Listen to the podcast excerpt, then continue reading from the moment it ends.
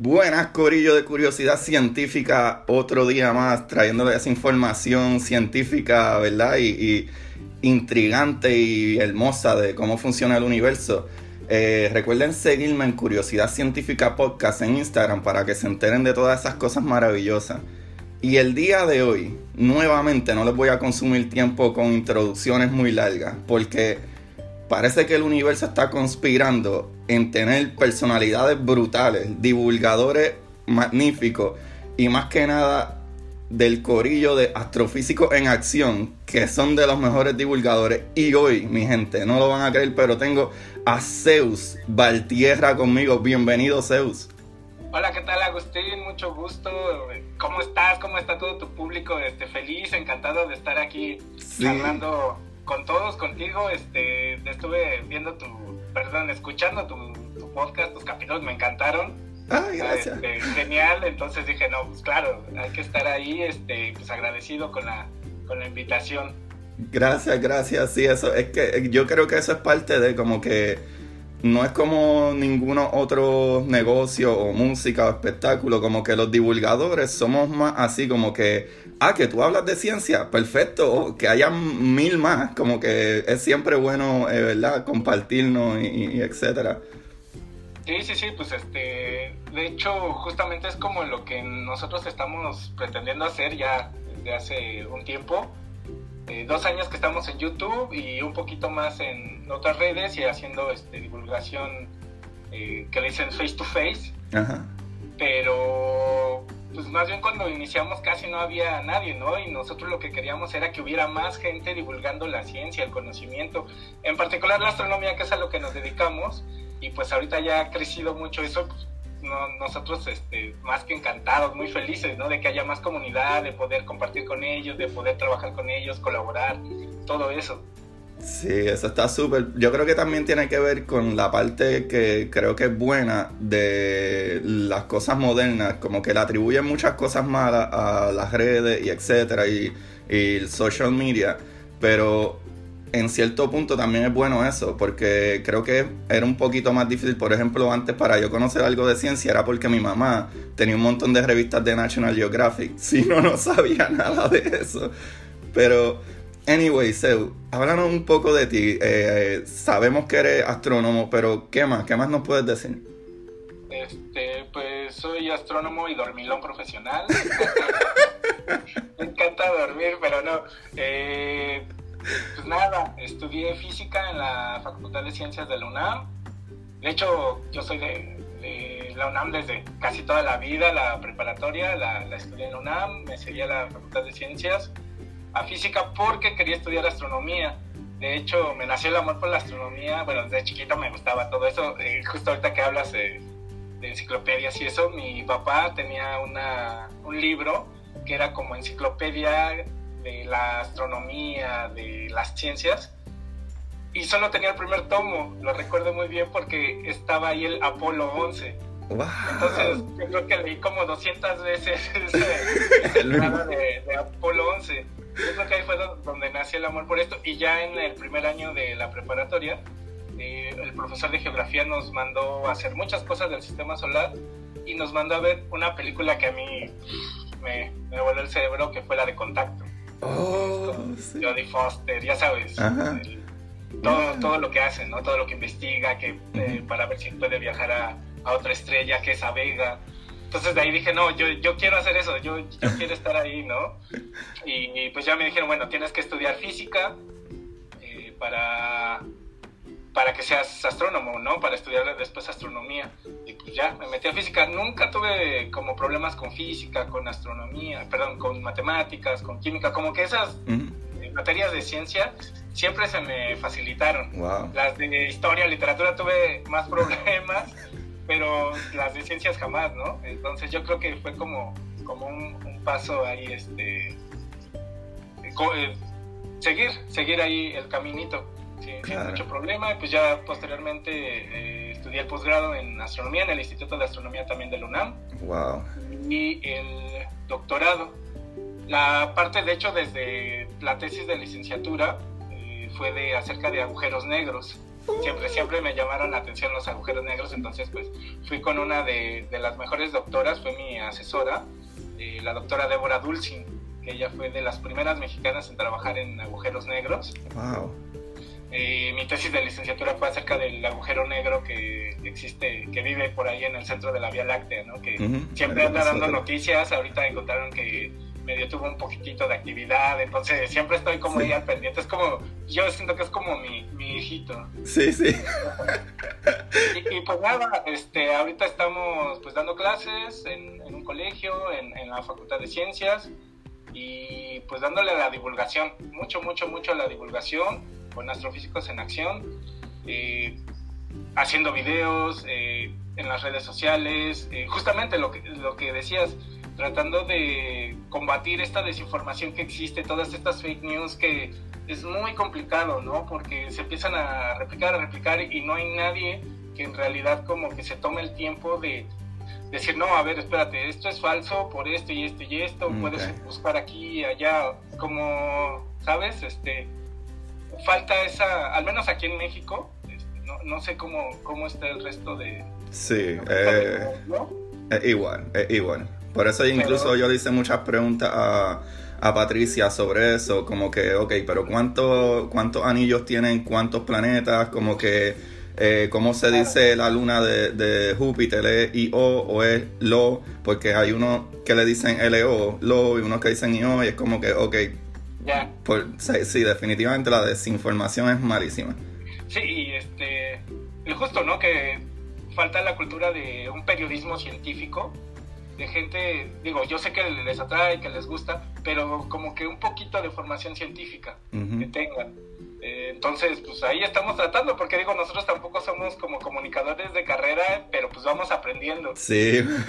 y pues ahí cada día aprendemos algo nuevo, por ejemplo, la parte de los videos, pues aprender a hacer un guion, eh, aprender a editar, eh, que le gusta a la gente, ver qué es lo que no les gusta, ver los temas de los cuales vamos a hablar. Es, es todo un mundo y estamos más encantados haciendo eso. Es como que lo que nos apasiona y pues estamos tratando de vivir de eso.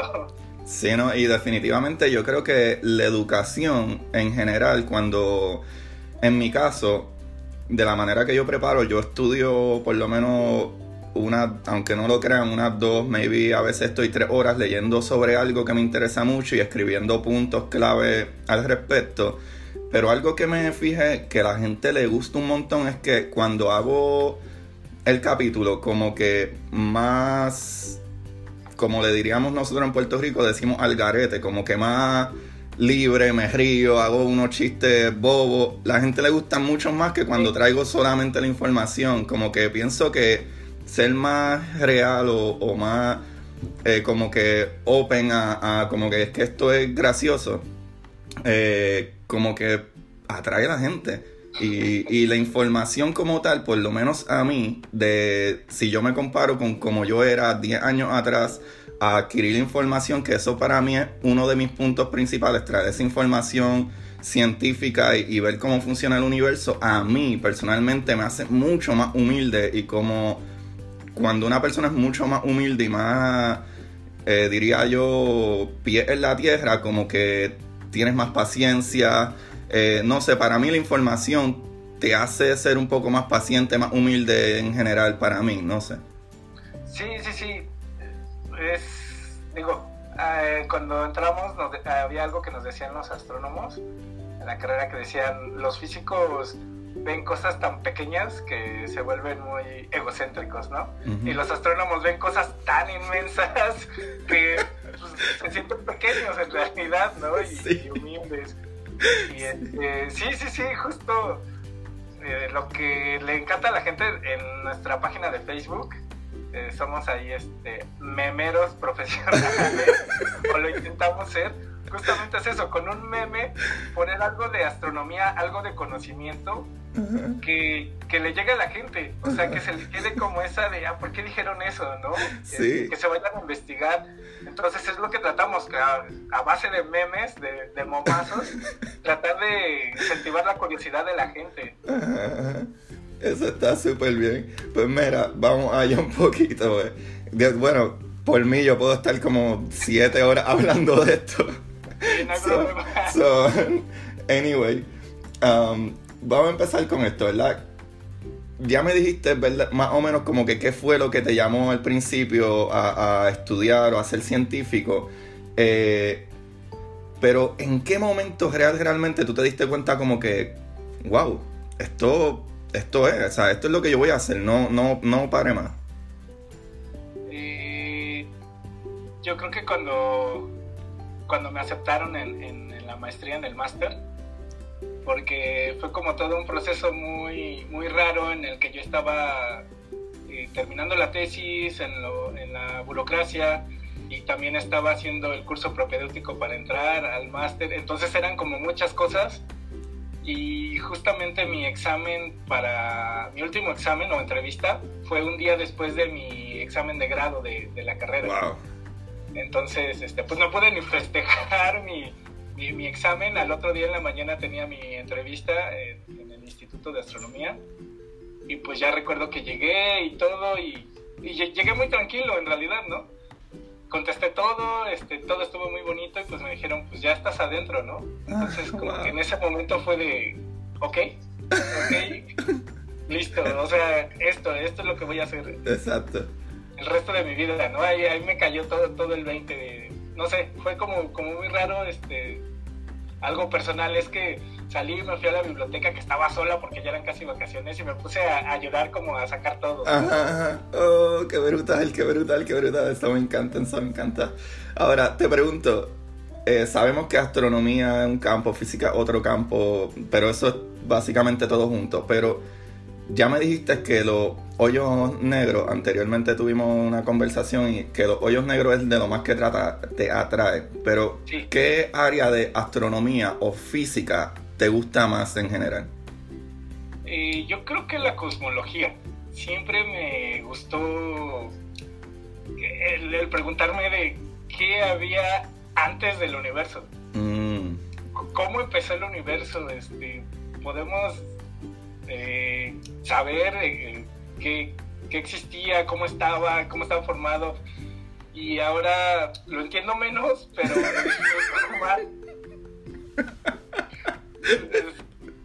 ¿Sabes? Pues este, como de que empiezas a, estudiar, estudiar, estudiar y te confundes más y más y más y más y sigues estudiando, entonces es muy bonito. De hecho, la materia que así me súper encantó en la maestría fue justo la de cosmología y astronomía extragaláctica, que es donde hablas de galaxias, de cuasares, de agujeros negros también, eh, de el tiempo de Planck, de todas estas cosas a, pequeña escala, del Big Bang, y lo estudias cuantitativamente, te pones a resolver las ecuaciones de Einstein y dos días después no has acabado de llenar hojas y hojas de resolverla y, llegas a, entender el, universo físicamente, ¿no?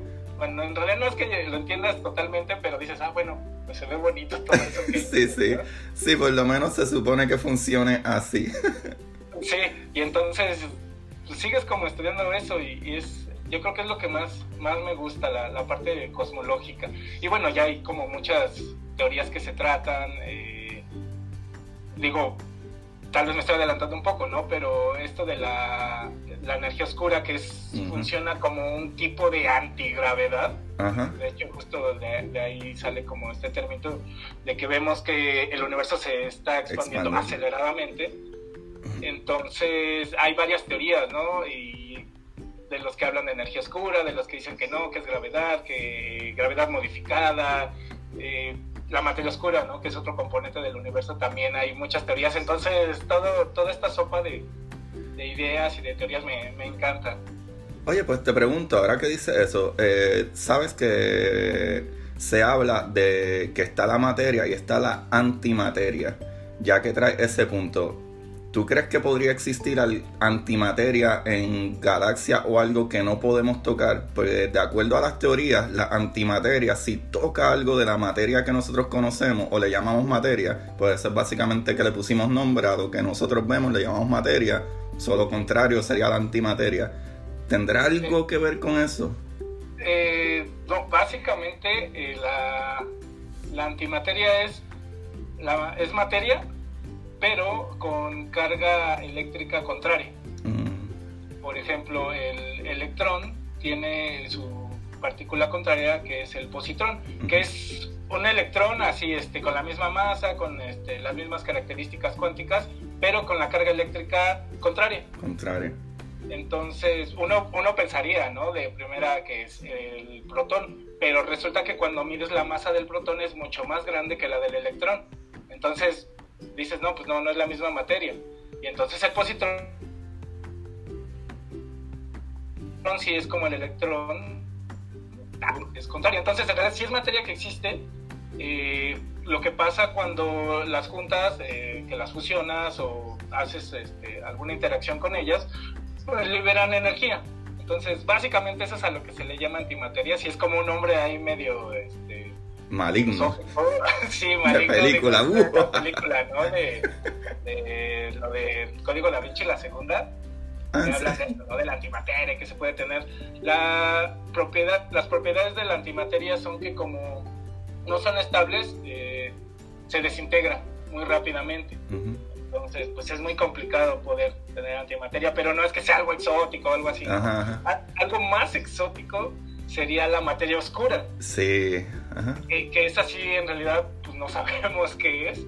Sabemos cómo se comporta, porque justamente de, de estudiar las galaxias, de ver que las galaxias giraban más rápido de lo que deberían, fue que nos dimos cuenta que había algo que estaba haciendo eso pero no lo podíamos ver. Entonces es una materia que no interactúa como interactúa toda la demás materia que conocemos.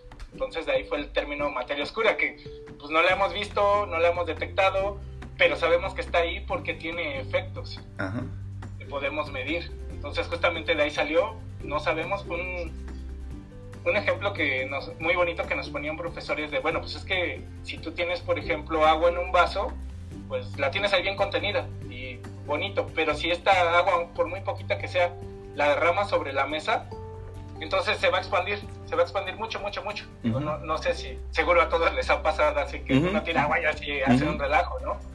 Entonces se cree que eso pasa en las galaxias, que la materia eh, oscura está tan diseminada en toda la galaxia que es muy difícil encontrarla.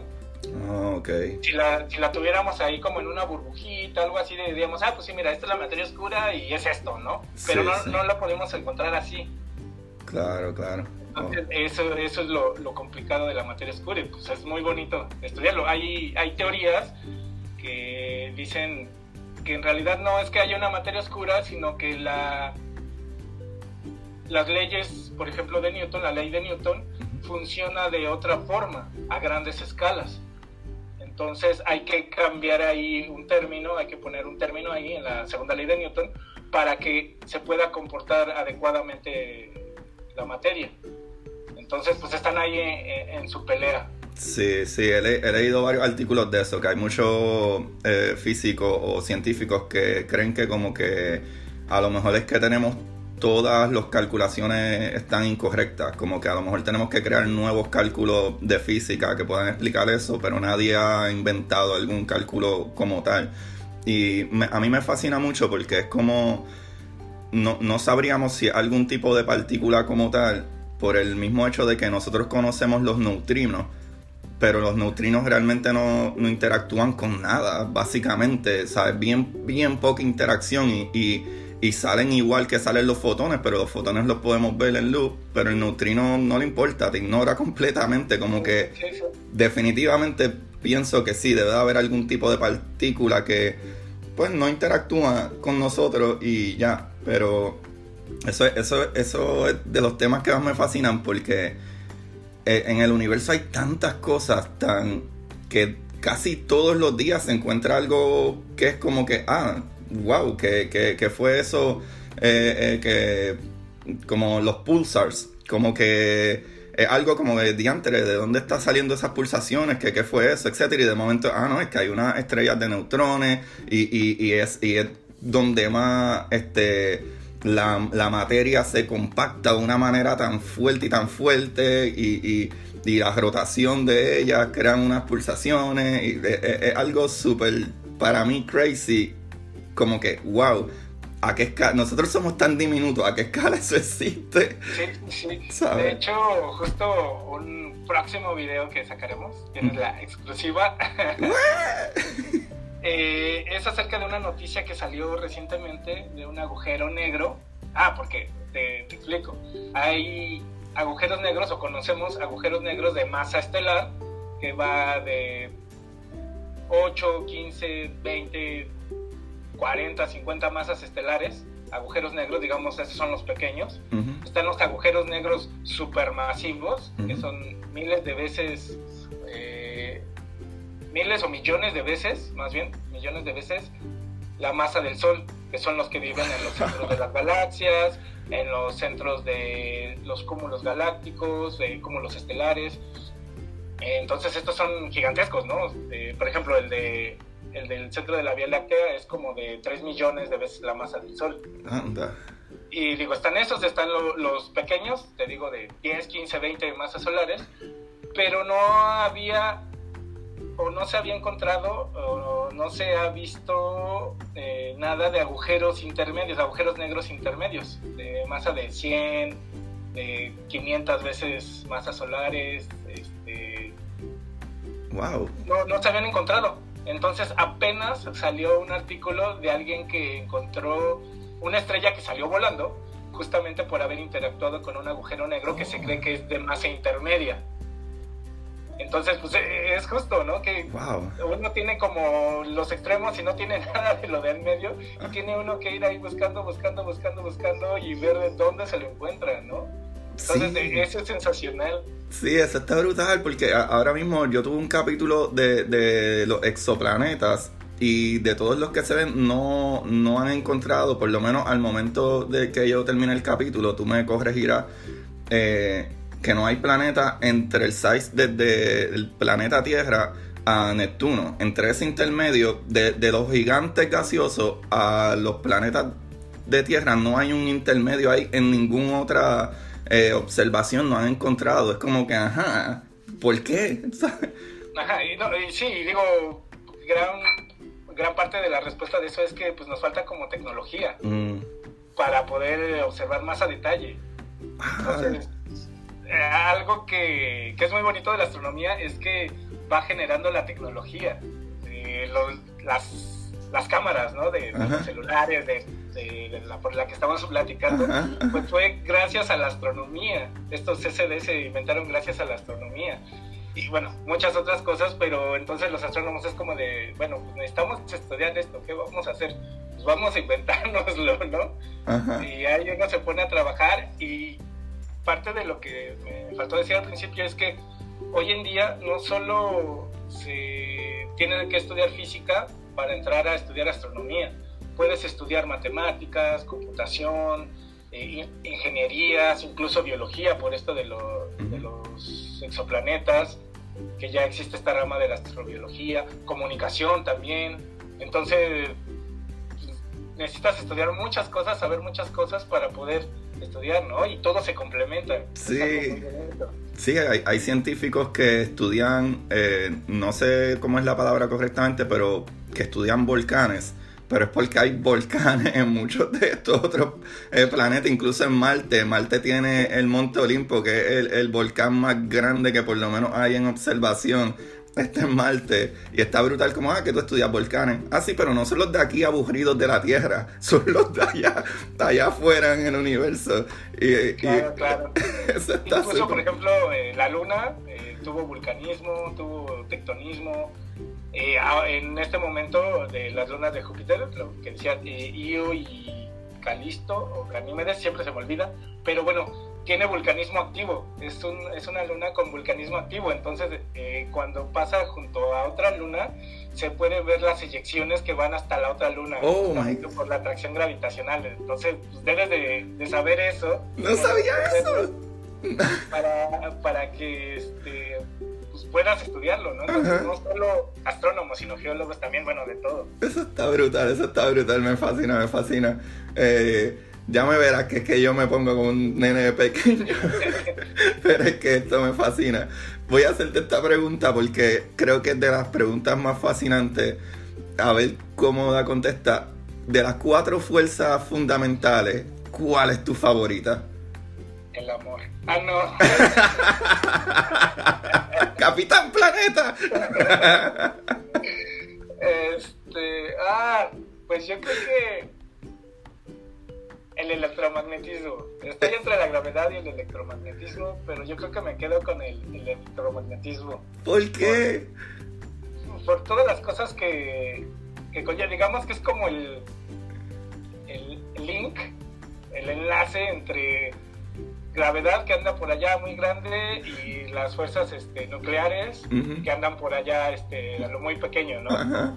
Entonces justamente el electromagnetismo lo veo como la fuerza que une a, estos dos, ¿no? Que, que dice, bueno, pues hay una cosa que, que te dice que se atrae, pero también se pueden repeler y, actúa eh, a pequeña escala, pero también puede actuar a gran escala y algo de lo primero que uno aprende es que justamente en el universo la conservación de cargas, eh, existe la conservación de cargas, ¿no? Entonces, si se crea una partícula eh, con una carga, se tiene que crear a fuerza otra con la carga contraria.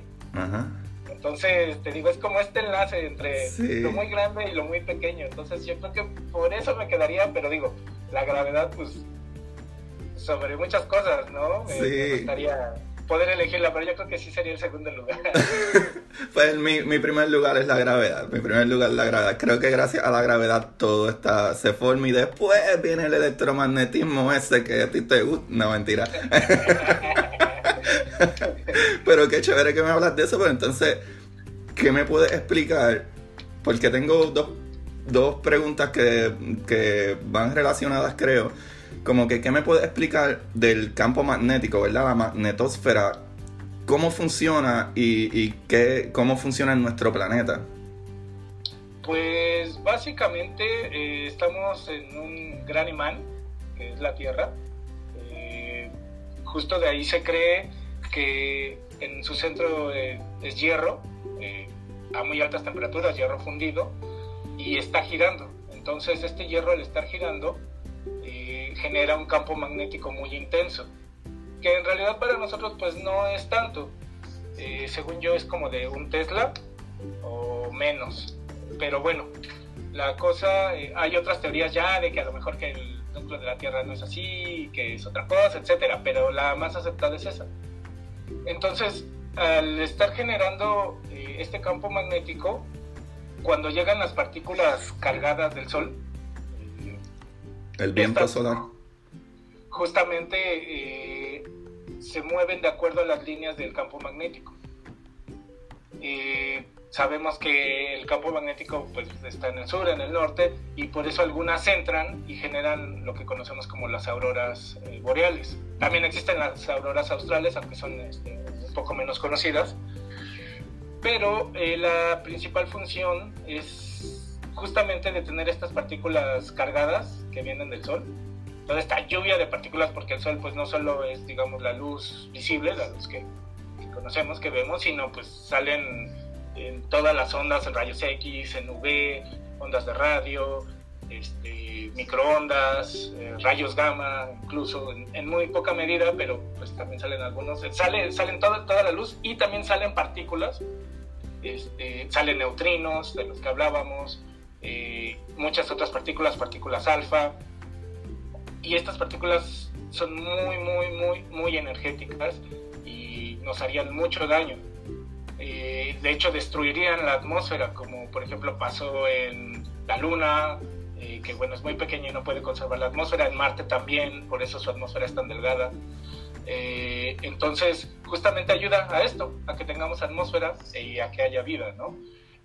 algo que estaba recordando es que, por ejemplo, los Estados Unidos tienen un, programa como de emergencia eh, si cuando hay alta actividad solar para proteger sus satélites de, esta, de estas partículas. Porque como están, pues no tanto como más allá de la magnetosfera, pero sí en un lugar donde pues es débil Entonces todas estas partículas llegan y los pueden dañar a todos los circuitos eléctricos, a todos sus componentes, entonces tienen ahí como todo un programa, ¿no? De qué hacer en caso de que haya este, una lluvia de partículas muy intensa y, todo esto, ¿no? Este, ¿qué más, qué más? Digo, hay algo muy chistoso que pasó hace, hace dos años más o menos en México, hubo un, un terremoto muy fuerte, no sé si, si lo supiste, y fue muy este, raro porque justamente eh, hacía 32 eh, años había habido otro terremoto muy fuerte en, la misma fecha, el 19 de septiembre. Wow. Entonces, pues, fue, fue, o sea, para todos fue como muy, muy loco, ¿no? Y aparte sí fue este, de, magnitud alta, hubo edificios caídos, o sea, fue una tragedia, pero había un tipo, este, no voy a decir su nombre para que no lo busquen, que decía que él podía predecir los, ah. los sismos, ¿no? Los terremotos, ya sabes. Entonces, este decía que era por la actividad solar y entonces él tenía como su segundo observatorio solar y decía que había una mancha solar y que la actividad del sol era la que provocaba todos los sismos y todo eso y entonces se ponía como a leer según él en dónde iba a haber este, actividad sísmica y pues resultaba que sí temblaba en algún lugar decía yo se los dije yo claramente no pero justamente decía que era debido a esto no a la actividad solar. Pues en realidad si fuera solo por la radiación que llega del sol, estaríamos destruidos. Sí, claro. La, energía que se necesita para generar un sismo, este, la recibimos del sol muchas veces por, por minuto, entonces esto estaría destruido. Claro. Y si fuera por las partículas que se generan en la actividad solar, pues también. Sin embargo, tenemos justo la magnetosfera que, que nos protege.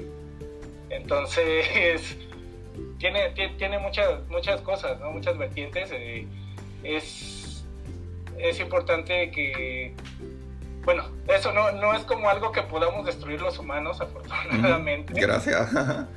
pero, pero digo, puede haber épocas en las que tal vez disminuya, tal vez aumente la magnetosfera, entonces si disminuye, por ejemplo, empezaríamos a ver mayor cantidad de auroras.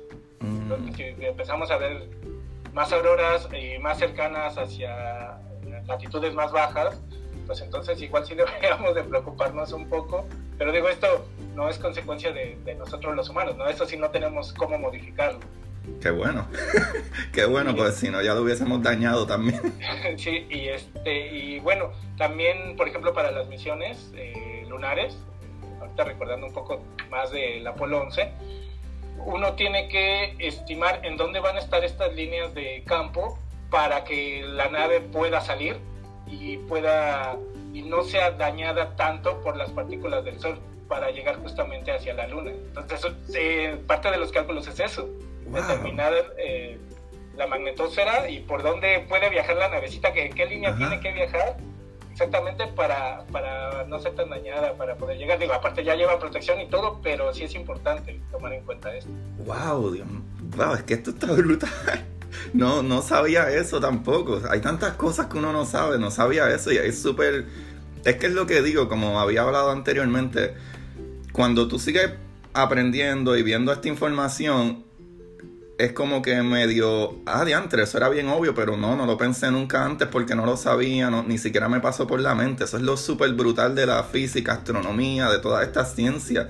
Y, anyway, trayendo un poquito para atrás lo mismo de la magnetosfera, por eso es que yo creo que yo nunca he dado mi opinión en eso, pero por eso es que yo creo que no podríamos eh, realmente terraformar Marte, porque tú puedes crear una atmósfera lo más que puedas, puedes poner todas las plantas que, pudieras traer para tratar de cambiar ese, dióxido de carbono y crear más oxígeno, etcétera, pero pienso que sin una magnetosfera no puede aguantar esa atmósfera. Mm, por eso es que no creo que, al menos que se inventen algo que crea algún tipo de magnetosfera, mi opinión, no creo que sea ¿cómo es?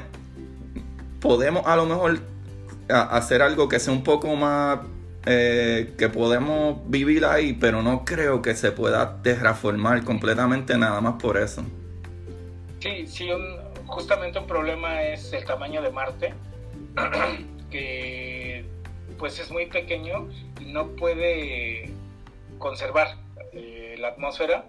Le digo, el, viento solar pues va barriendo la atmósfera y aparte pues no, su campo magnético está como detenido, ¿no? O sea, no, no tiene como un núcleo como el de nosotros ahí girando, entonces pues no tiene nada que lo proteja.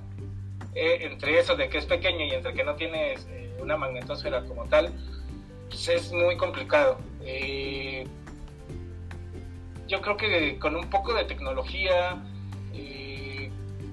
pensando en que tal vez se pueda adaptar ciertas plantas, cierta, cierta flora, tal vez se podría, ¿no? Sería yo creo que muy complicado, no sería algo a, a corto plazo, sería algo a muy, muy, muy largo plazo, tal vez unos miles de años. Este, no sé si todavía los humanos sigamos aquí, pero yo creo que sí se podría, pero sí costaría muchísimo trabajo y se necesitaría otro tipo de tecnología. Algo justamente para hacer esto, ¿no? Para que Marte conserve su, atmósfera y este y pues hacerlo, pero sí, yo creo que sí, sí, sí, concuerdo ahí totalmente que, que es complicado. Claro. Ahora, te pregunto, ¿qué es la gravedad? Porque conocemos, conocemos todas las otras fuerzas, aparte que la gravedad es mi favorita, pero conocemos todas las demás fuerzas y las podemos explicar a un nivel cuántico, pero que en tu, no sé, opinión o, etcétera, porque conocemos bastante o, súper bien cómo funciona completamente, que podemos aterrizar en la luna, podemos mandar eh, o enviar naves alrededor de nuestro sistema solar, podemos utilizar la gravedad para propulsión de nuestras naves eh, cuando no con otros planetas, pero ¿cuál tú crees que es el problema o, qué tú crees o, qué, me puedes decir como tal de qué es la gravedad? Sea, digo, no lo sabemos, pero ¿qué, ¿qué tú piensas? Como por ejemplo dicen que están los gravitones, que serían las partículas medio imaginarias que ellos se quieren creer, ¿verdad? Como que es una medio teoría de que como que sí, si está como todas las demás fuerzas, debería funcionar así. ¿Qué, qué nos puedes decir de la gravedad?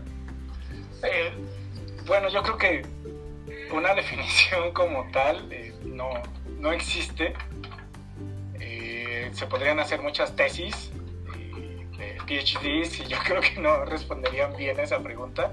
Es como la de qué es el tiempo, ¿no? También este eh, sí es una de esas preguntas este, complicadas de, responder en física, pero yo creo que lo que más siento que se acerca a una, a una respuesta válida es la que se utiliza en relatividad general, que simplemente la gravedad es una consecuencia de la materia, de la deformación de la materia.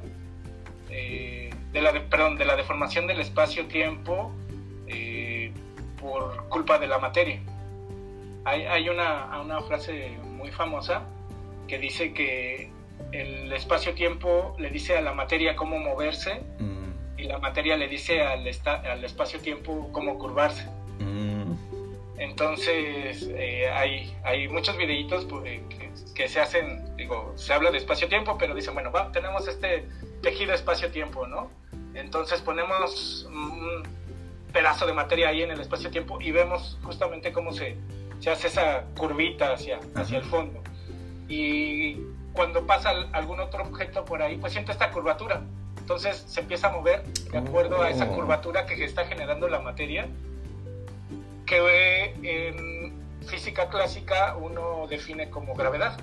Entonces dice, pues es que yo me siento, bueno, un objeto es atraído por otro cuerpo y la relatividad te dice, no, pues es que justamente no es que sea atracción, sino es porque el otro objeto está deformando el, el espacio-tiempo a su alrededor, entonces el otro siente esa deformación y pues cae hacia ese, ese hoyo, ese, este, ah, esa protuberancia, no sé cómo, cómo decirlo, se me fue, pero este, la siente y pues va cayendo, ¿no? Eh, uno de los primeros experimentos que confirmaron la relatividad general fue eh, medir el periodo de Mercurio alrededor del Sol Entonces resulta que Mercurio no se movía como los demás planetas, sino que su órbita sí es elíptica, pero como que iba dando vueltas, así como tipo formando una flor.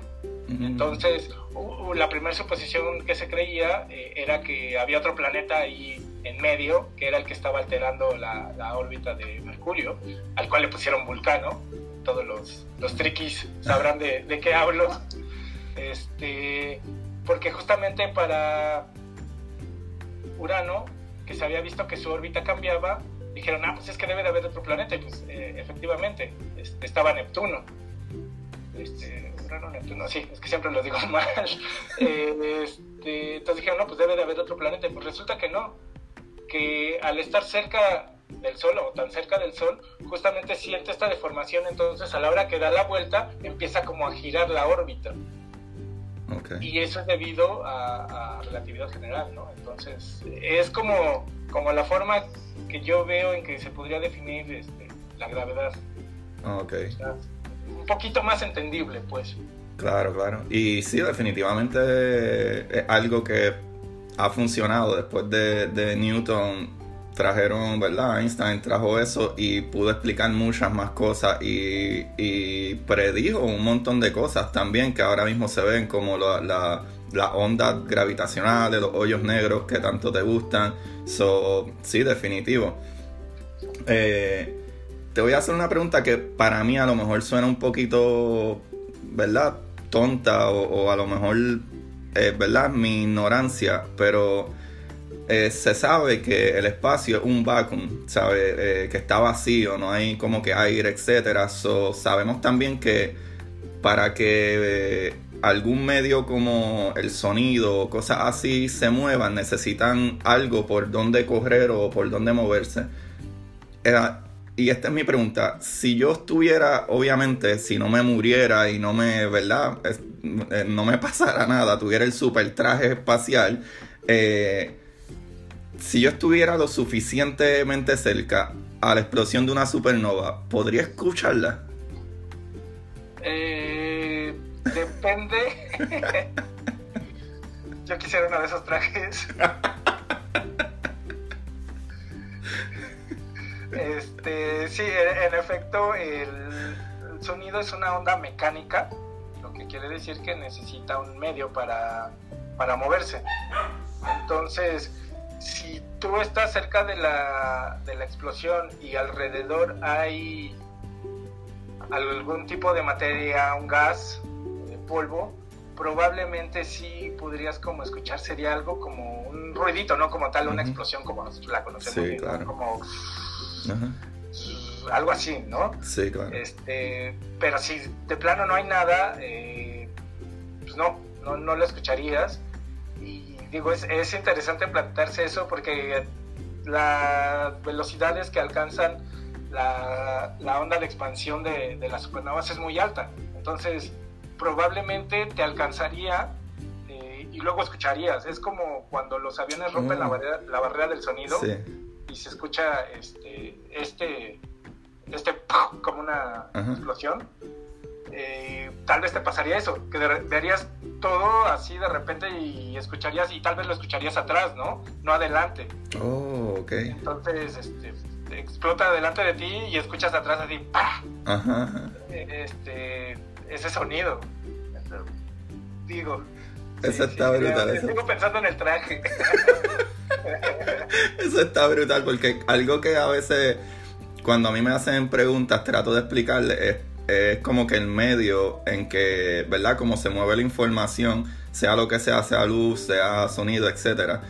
Y eh, algo que me parece súper curioso, que a lo mejor tú lo puedes explicar de una mejor manera, es eso, es como eh, otros científicos que he leído y he escuchado en otros podcasts también, que te tratan de explicar eh, por ejemplo, si hubiera un planeta que quedara a 65 millones, 66 millones de años de distancia de nosotros y ellos pudieran, tuvieran el mega eh, eh, telescopio, ellos pudieran ver los dinosaurios en aquel momento.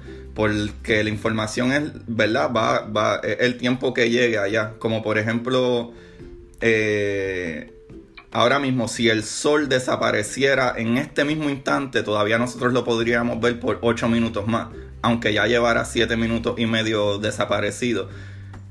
¿Tú tienes alguna manera de explicar eso un poco mejor? Eh, sí, eh, aquí es donde se tiene que hacer la diferencia entre ondas electromagnéticas y ondas mecánicas. Entonces, como decía, las ondas mecánicas forzosamente necesitan un medio para transmitirse. Las ondas electromagnéticas no. Las ondas electromagnéticas, eh, la luz, que es una onda electromagnética, eh, no necesita ese medio.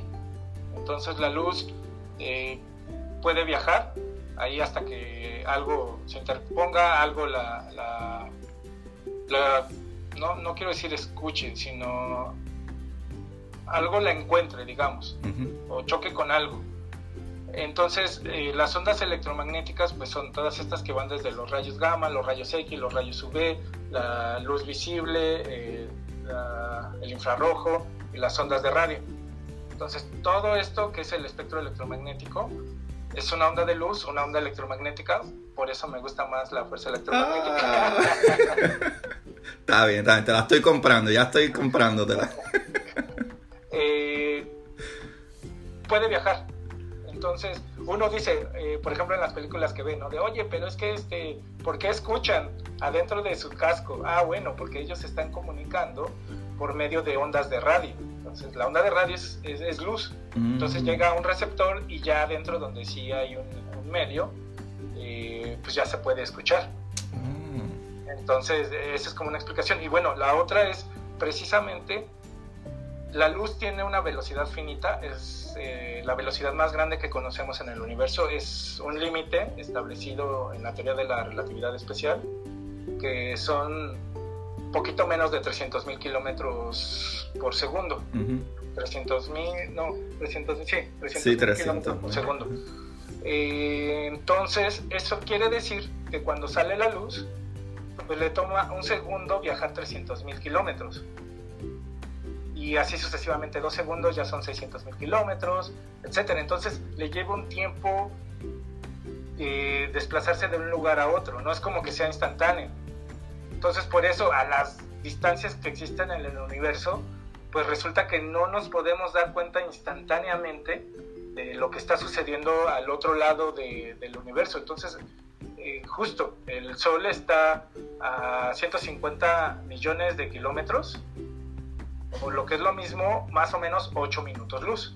Si uno hace esta, esta conversión, uno aprende este, en la educación básica de que velocidad es distancia sobre tiempo, entonces este, puede hacer ahí el despeje y pues ve cuánto tiempo le va a llevar a la luz viajar eso, ¿no? Entonces, por ejemplo, a la Luna es como un segundo, a Marte son como 20 minutos, digo, dependiendo de dónde se encuentre.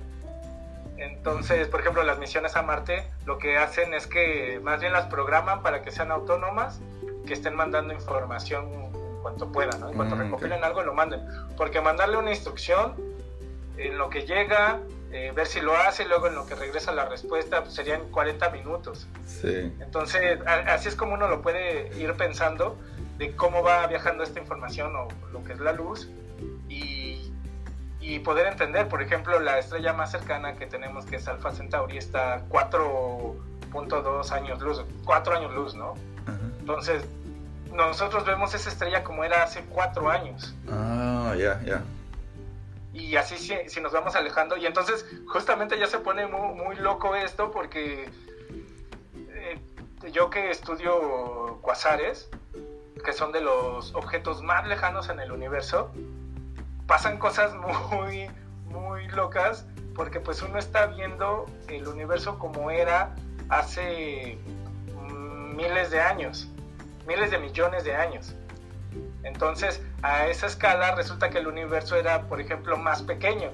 Entonces uno tiene que poner ese, esa, hacer esa corrección. Es decir, ah, bueno, es que era más pequeño, entonces la está recibiendo antes de lo que, de lo que te llegó, pero luego ya se expandió pero aparte este pues esa cosa en realidad ya no es este ya puede no existir.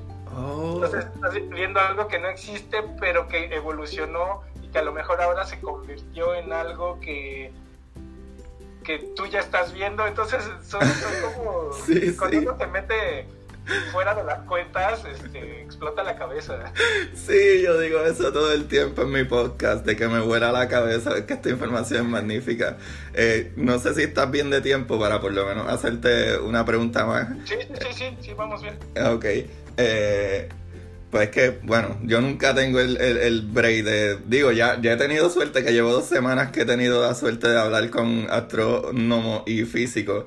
Eh, pero eh, eh, eso mismo también, eh, que me hablaste de las ondas de luz, ¿verdad? Como que el, gamma ray, este, X-ray, UV, etc. Yo no entiendo muy bien cuando uno habla del color que tiene el cielo, que es debido a uno de esos, ¿verdad? De esa, de esa onda de, de luz, que no, no, entiendo bien exactamente a qué se refiere con eso. Eh, eh, eh, básicamente el por qué nuestra atmósfera absorbe qué tipo de, luz, el, por qué el color azul. Ok, eso se, estudia con, física de cómo es lo que pasa. Este, básicamente es algo que se llama dispersión de Rayleigh Jeans, es una, una ley física que te dice, eh, de acuerdo a cómo estén eh, acomodados eh, los átomos, las moléculas de, tu medio, cuando tú haces pasar luz, entonces resulta que esa luz pues va rebotando por ahí. Este, ah, como vibrando. entre las moléculas, ¿no? Entonces la luz este, son todos los colores, entonces llegan todos. Pero resulta que de, acuerdo al tamaño de, de tu molécula, pues resulta que algunas van a ser absorbidas por el átomo y otras van a, no las va a absorber, sino que las va a reflejar. Entonces, justamente eh, las partículas que están arriba de nosotros, por decirlo de alguna forma, eh, absorben como toda esta, pues absorben la, luz ultravioleta, eh, absorben el color rojo, el color naranja, el color verde, etcétera, y la luz azul no la absorben, sino que esa es a la que hacen que, que rebote. Y entonces toda esta luz azul empieza a rebotar, a rebotar, a rebotar, a rebotar, a rebotar. Y entonces pues, vemos un cielo azul. Sin embargo, en el atardecer, eh, tú me dirás, bueno, pero pues ahí ya el cielo se ve como naranjita, como rosa, morado, como de otros colores, ¿no? Pues, ¿Por qué pasa esto? Ah, bueno, pues porque resulta que cuando el sol lo tenemos como en el horizonte, nosotros entre el sol y entre el sol y nosotros está todo el polvo Oh. que, tenemos, ¿no? Entonces, de hecho, en lugares donde hay más polvo, en el desierto, por ejemplo, pues se va a ver todavía más naranja, porque el polvo es distinto a las partículas que están en la atmósfera. Oh. Y al polvo resulta que le gusta comerse el color azul y el rojo y naranja no. Entonces esos son los que los que dispersan, los que reflejan, los que hacen que rebote. ¡Qué brutal! ¡Qué brutal! ¡Qué brutal! Eso me encanta. Zeus, esto ha sido un súper, súper placer. Demasiado de brutal, demasiado de brutal la conversación. Yo tengo un segmento en mi podcast eh, al final y siempre traigo un libro, ¿verdad? Que esté leyendo, puede ser de fantasía, ciencia ficción, o ciencia física, lo que sea. ¿Tienes algún libro que hayas leído, estés leyendo, etcétera, que nos pudieras recomendar? Este, sí, a ver, deja, voy por él, lo tengo en la otra habitación. Claro, sí, sí. Mi gente, y les dejo eh, saber que vayan y, sigan a Zeus Valtierra en todas sus redes sociales y sigan en YouTube a Astrofísicos en Acción. Astrofísicos en Acción, que son de los mejores divulgadores científicos que hay en YouTube, es su, su mayor eh, eh, ¿verdad? fuerza pero no dejen de buscar Astrofísico en Acción en YouTube. Demasiado. Súper brutal. Eh, divulgación científica excelente. Ahora, Zeus, sí, dinos a ver. Eh... Eh, sí, se llama El Universo Apesta. de Homer, Punchikam y Gruber, que son unos alemanes. Este, aquí en México es de la editorial By 2 entonces ya voy un poquito menos de la mitad. Me encantó, me encantó, es así como te da datos curiosos y los da incluso hasta con groserías. Entonces es como de, es que eso es una porquería, ¿no? Y empieza a hablar, por ejemplo, de murciélagos, así que no tiene nada que ver.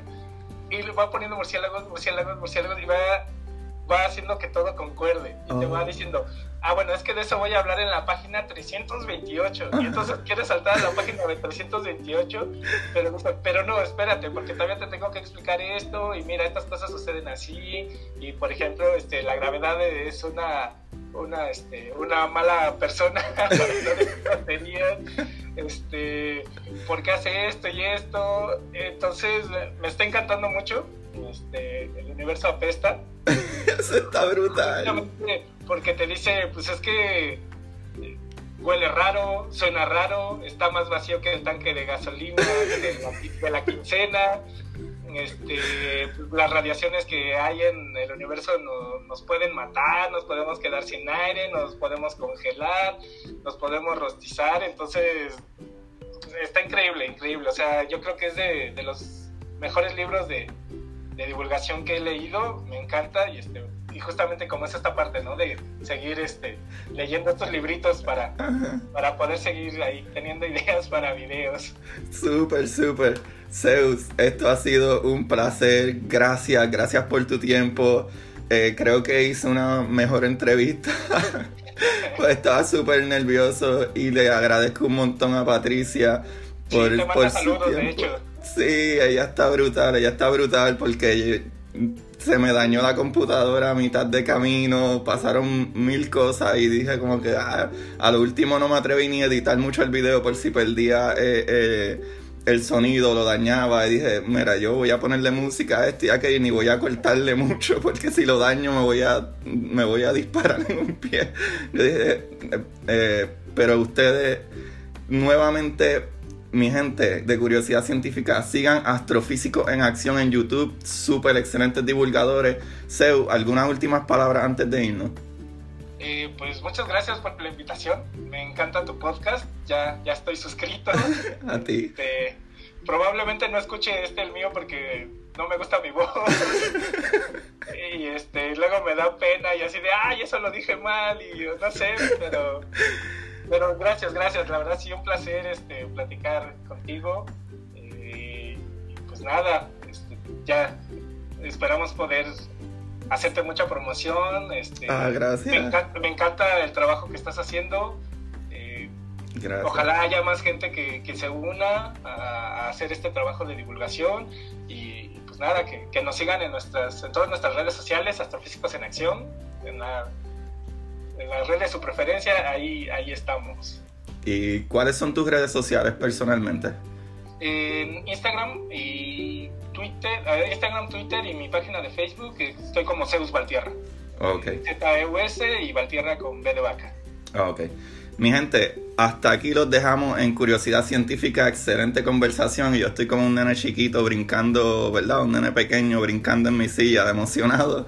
So, recuerden, como siempre les digo, busquen la manera que más le divierta de adquirir conocimiento. Se me cuida, mi gente. Adiós.